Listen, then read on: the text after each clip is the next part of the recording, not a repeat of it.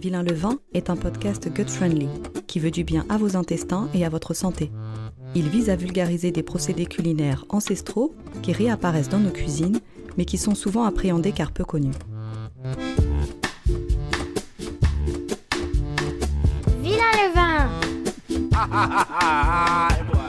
Mais pourquoi est-il aussi méchant?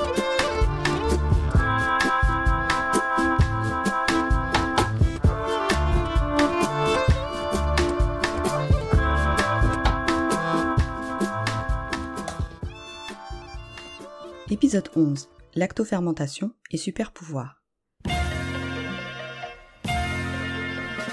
Une ortie est sortie de ma poche. Si tu t'approches, elle te piquera, piquera, elle te piquera comme ça. Aïe, aïe, deux orties sont. Longtemps délaissées pour des fruits et légumes plus connus et rassurants, les plantes sauvages font aujourd'hui leur comeback dans nos assiettes. Orties, pissenlits, plantains, lierre terrestre ou églantiers, certains sont connus depuis la nuit des temps pour leurs propriétés médicinales ou nutritionnelles exceptionnelles. Savez-vous que l'ortie, longtemps diabolisée et associée aux potions de sorcières, contenait en réalité plus de protéines en pois sec que le soja? Que la consoude renferme de la vitamine B12, qu'on croyait absente dans la sphère végétale? Que les cynorhodons, appelés aussi gratte-cul, contiennent, suivant les espèces, de 20 à 100 fois plus de vitamine C que les oranges. Les plantes sauvages méritent vraiment qu'on leur redonne la place qu'elles méritent, à juste titre. Elles composaient les repas des premiers hommes sur Terre, et longtemps, les racines et autres tubercules ont fait partie de l'alimentation primaire de l'être humain. Au Moyen Âge, on utilisait pléthore de ces herbes et plantes sauvages, et les moines les faisaient pousser dans leur jardin de simple pour en avoir toujours sous la main pour leur remède. Certaines herbes aux racines étaient également associées à des temps de guerre qu'on aimerait oublier. D'ailleurs, certaines de ces racines, comme le panais ou le rutabaga, sont aujourd'hui appelées légumes oubliés, et ils n'ont commencé à réapparaître sur les étals que récemment, ces 15 dernières années. Tous ces végétaux ont donc été délaissés au fil du temps au profit de nourritures plus raffinées et contrôlées, facilement reproductibles et de meilleur goût sans doute. Bref, ça ne vous rappelle rien L'histoire du pain peut-être et de toute nourriture en général. C'est ainsi que les habitudes changent et que les modes alimentaires évoluent. Quoi qu'il en soit, aujourd'hui, elles font leur retour et nous avons tout intérêt à les redécouvrir. Lors de l'épisode de la semaine dernière, nous abordions le sujet de la lactofermentation. Vous allez me dire, mais quel est le rapport avec les plantes sauvages? Eh bien, le rapport est simple.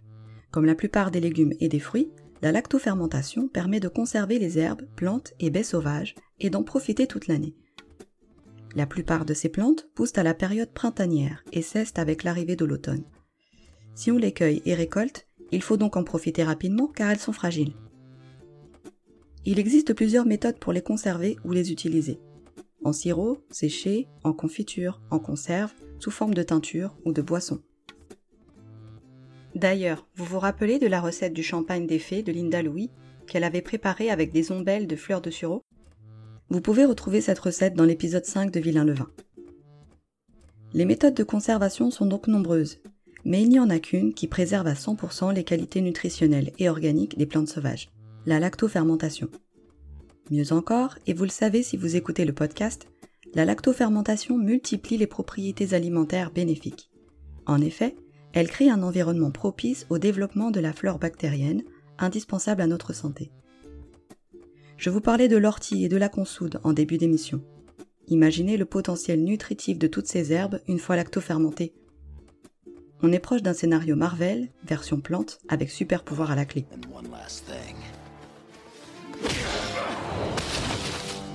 What are you doing? Hulk wanted to thank you too.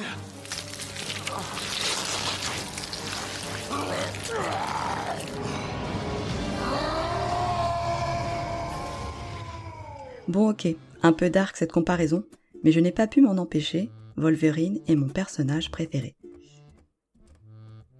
L'avantage de cette méthode de conservation, c'est aussi qu'on peut faire des associations intéressantes, gustativement parlant, en plus d'en avoir sous la main pendant toute l'année. Mais pour développer ce sujet, je vais plutôt laisser la parole à UN. UN est paysanne cueilleuse à Bergerac, en Dordogne. Elle travaille sur son exploitation avec son mari qui lui est viticulteur. Tous les deux, ils ont fondé Born to be Wild, un concept agricole qui privilégie la permaculture et les échanges avec les autres artisans en circuit court. Huen est d'origine vietnamienne. La fermentation, elle connaît. Cela fait partie de ses souvenirs d'enfance et elle l'a réintroduite dans son projet tout naturellement. Voici sans attendre sa démarche. Alors concernant mon parcours, je m'appelle Huen, je suis paysanne cueilleuse en plantes aromatiques comestibles et sauvages en Dordogne et je suis la fondatrice de la marque Born to be Wild.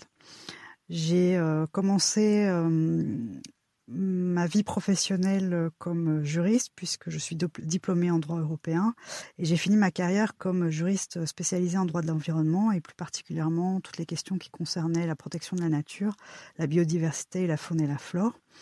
Euh, mon métier, en fait, à l'époque, consistait à rédiger les textes de loi euh, en binôme avec des biologistes, des botanistes ou des guides nature ou des gardes forestiers pour pouvoir retranscrire la réalité du terrain, euh, les nécessités de, protection de la nature en un langage juridique afin de faire passer ces textes auprès du gouvernement pour les faire adopter. c'est vraiment ce, métier qui m'a donné pour la première fois la, une porte d'entrée euh, sur la nature que je que je connaissais peu. Bon, j'ai grandi à la campagne, mais c'est vrai que c'est en, les côtoyant que euh, j'ai pris plaisir, j'ai commencé à prendre plaisir à euh, découvrir telle ou telle plante ou à reconnaître tel ou tel insecte ou, ou animal, en savoir plus. Donc voilà, c'était vraiment très stimulant et ce métier me passionnait. Mais il y a aussi le, fait que mon compagnon, qui lui est vigneron, m'avait suivi à Bruxelles où j'exerçais mon métier. Et que ben, à Bruxelles les vignes c'est c'est un peu compliqué. Donc il a il a très vite commencé on va dire à dépérir et on est venu avec cette idée de venir s'installer en Dordogne pour mettre en place un projet de vie qui, qui, nous ressemble et qui nous convienne, par rapport aussi à nos convictions écologiques et personnelles. Donc, donc Florent, lui, il est donc, vigneron depuis 2008. Il a repris l'exploitation de son père, que son père menait euh, de manière très classique en monoculture, euh, de manière conventionnelle, euh, vendre le vin auprès de coopératives. Et nous, ce qu'on a voulu faire, c'est redynamiser ce, domaine pour le faire sortir de la monoculture et pour y implanter des pratiques beaucoup plus vertueuses, notamment l'agriculture biologique, la biodynamie et la permaculture. Euh, moi, c'est vrai que ça découle aussi d'un sentiment où je commençais à ressentir une frustration de de ne pas avoir de résultats immédiatement tangibles au niveau euh, juridique.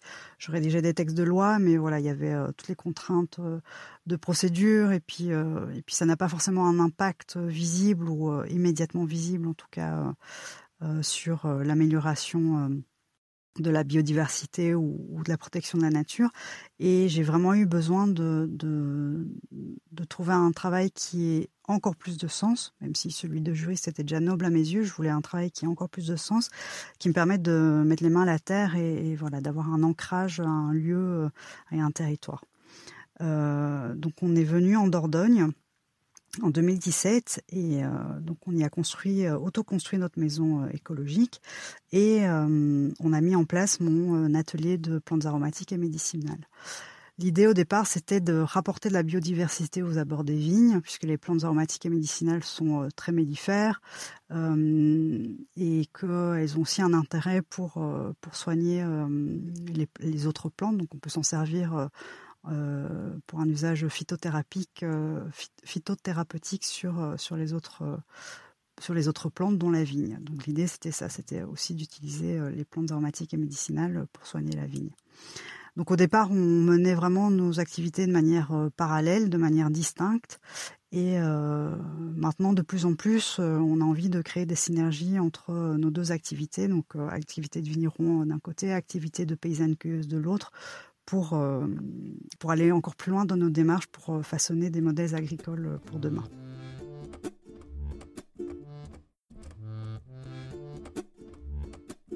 En tant que paysanne cueilleuse, je pratique l'agriculture biologique, la biodynamie, mais aussi la permaculture.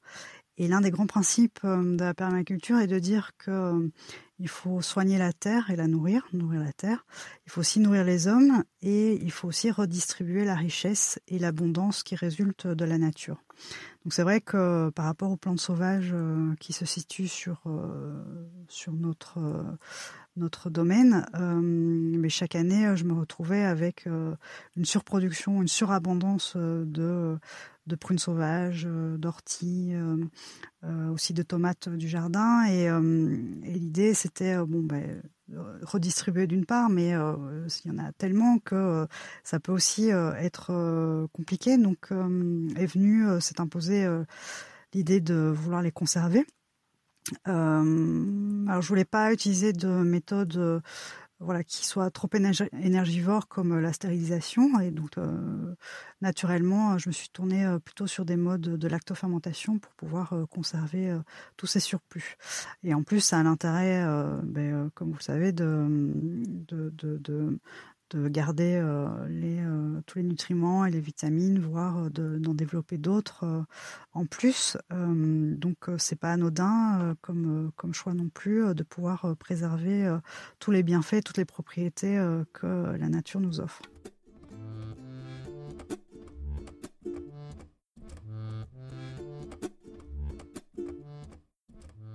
Et la fermentation des plantes sauvages, elle s'inscrit aussi dans notre volonté de de devenir de plus en plus euh, autonome euh, au niveau alimentaire.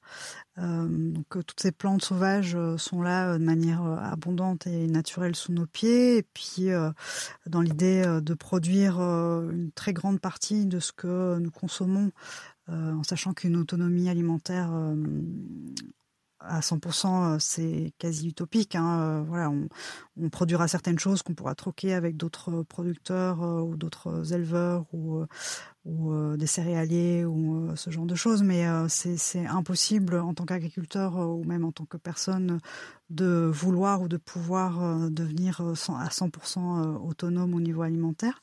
Et donc nous, dans cette optique en tout cas de, l'être le plus possible, il était important aussi de pouvoir conserver donc nos aliments ou nos matières premières et euh, en plus, le confinement euh, l'a bien montré, euh, puisqu'on était très content pendant ces deux mois de pouvoir ouvrir régulièrement nos bocaux de tomates lactofermentées ou nos capres de boutons floraux de pissenlit, voilà, pour agrémenter nos plats et pouvoir un peu diversifier notre alimentation, toujours avec nos propres ressources et sans devoir sortir à l'extérieur pour euh, se réapprovisionner.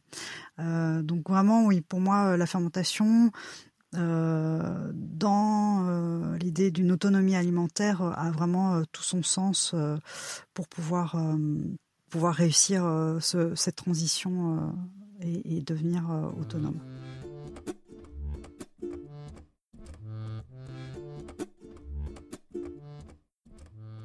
Donc une recette de plantes sauvages euh, fermentées que j'affectionne particulièrement, c'est celle du kimchi de poireau sauvage. Euh, dans le sud-ouest, on l'appelle aussi poireau des vignes ou baragan. C'est un poireau perpétuel euh, qui revient d'année en année dans les vignes et dans les sols plutôt argileux. Et c'est vrai que chez nous, chaque année, à partir de février, on se retrouve avec une surabondance de ces petits poireaux. Et plutôt que de les cuisiner et de les manger tout d'un coup, j'ai, euh, ça fait quelques années maintenant que je pratique euh, le kimchi sur ces poireaux. Et comme je le disais, euh, bah, c'est aussi un moyen de conservation qui me renvoie énormément à des goûts et des textures et des odeurs de mon enfance. Donc c'est pour ça que je l'aime encore plus et que, que c'est toujours un plaisir d'ouvrir un bocal. Euh, donc pour la recette, euh, je peux t'envoyer euh, tous les ingrédients pour que tu puisses et les, étapes pour que tu puisses éventuellement le poster ou le mettre quelque part sur la page de l'épisode. Mais en gros, c'est faire macérer les petits poireaux des vignes avec la sauce normam ou du soja, et ensuite y incorporer de la farine de riz, du gingembre, du sésame, euh, de l'ail et du piment, beaucoup de piment, parce que moi j'aime beaucoup ça. Et ensuite euh, de les mettre en bocaux et d'attendre euh, quelques jours pour que ça, pour que la fermentation commence. Donc très vite on entend, on entend les bocaux siffler, buller et dégouliner. Avec déjà une bonne odeur qui s'en dégage. Et après trois semaines, un mois, les kimchi, le kimchi peut être dégusté. Et ensuite, il peut être conservé sans problème plusieurs mois, même, je pense, plusieurs années, même si chez nous, ça n'a jamais euh, on n'a jamais réussi à passer le cap euh, de l'année puisque tout est euh, dévoré avant. Et j'aime beaucoup l'utiliser comme aide culinaire. Donc, parce que le, goût est quand même très très prononcé, donc c'est plutôt pour aromatiser mes ramen, mes bouillons, mon riz, voilà, comme comme un kimchi finalement classique.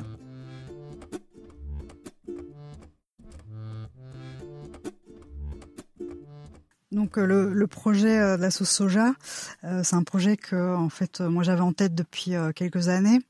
à nouveau, comme je le disais, c'est du fait de de, mes origines, euh, des produits que j'ai longtemps consommés euh, dans mon enfance. Et euh, il, s'avère que mon cousin aussi, donc lui, était à fond et on s'est rendu compte qu'on avait très envie d'essayer de produire notre propre sauce soja et d'essayer de répliquer le savoir-faire traditionnel japonais. donc, donc on, on va commencer maintenant les petites expérimentations et en sachant que ça prend quand même quelques années euh, euh, pour euh, fermenter et maturer dans les fûts, c'est pas pour tout de suite, mais on a vraiment vraiment très très très très très envie de se lancer. après, avec Born to Be Wild, j'ai d'autres projets aussi plus spécifiques, notamment la production de pétillants d'infusion. Donc, ben, on est toujours sur de la fermentation.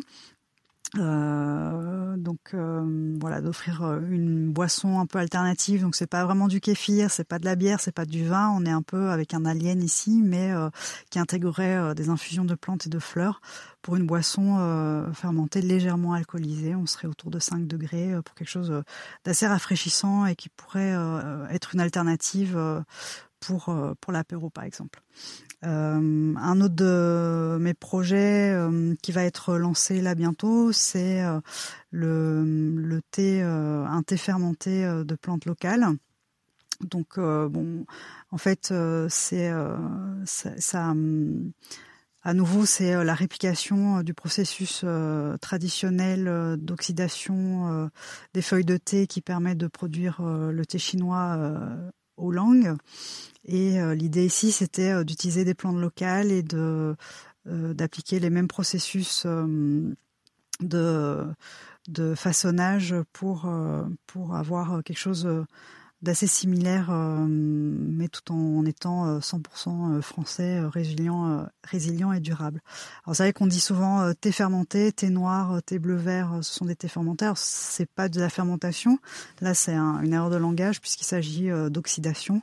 Mais voilà, comme on, parle de fermentation dans ton émission, j'ai c'était le petit clin d'œil euh, aussi euh, par, rapport, euh, par rapport à ça. de toute manière, avec Born to Be Wild, ce que j'ai envie de continuer à faire, c'est de, de, sensibiliser à la biodiversité, aux pratiques agricoles résilientes. j'ai vraiment envie de, de nous afficher, de m'afficher comme, comme militante. voilà, c'est c'est une posture que, j'accepte euh, d'endosser euh, modestement, mais que j'ai envie d'endosser pour pouvoir, à ma petite échelle, contribuer au changement des mentalités et, et un changement de, société.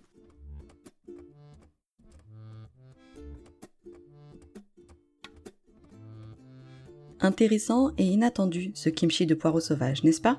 Je suis sûre que vous allez tous chercher sur Google à quoi ça ressemble, un poireau sauvage. Personnellement, je vais aller y faire un tour. C'est la fin de cet épisode consacré à la fermentation des plantes sauvages comestibles. Vous pouvez retrouver le travail vertueux de UN sur son site internet Born to Be Wild. Vous pouvez également la suivre sur son compte Instagram, at Born to Be. La saison 1 de Vilain le Vin s'achève aujourd'hui.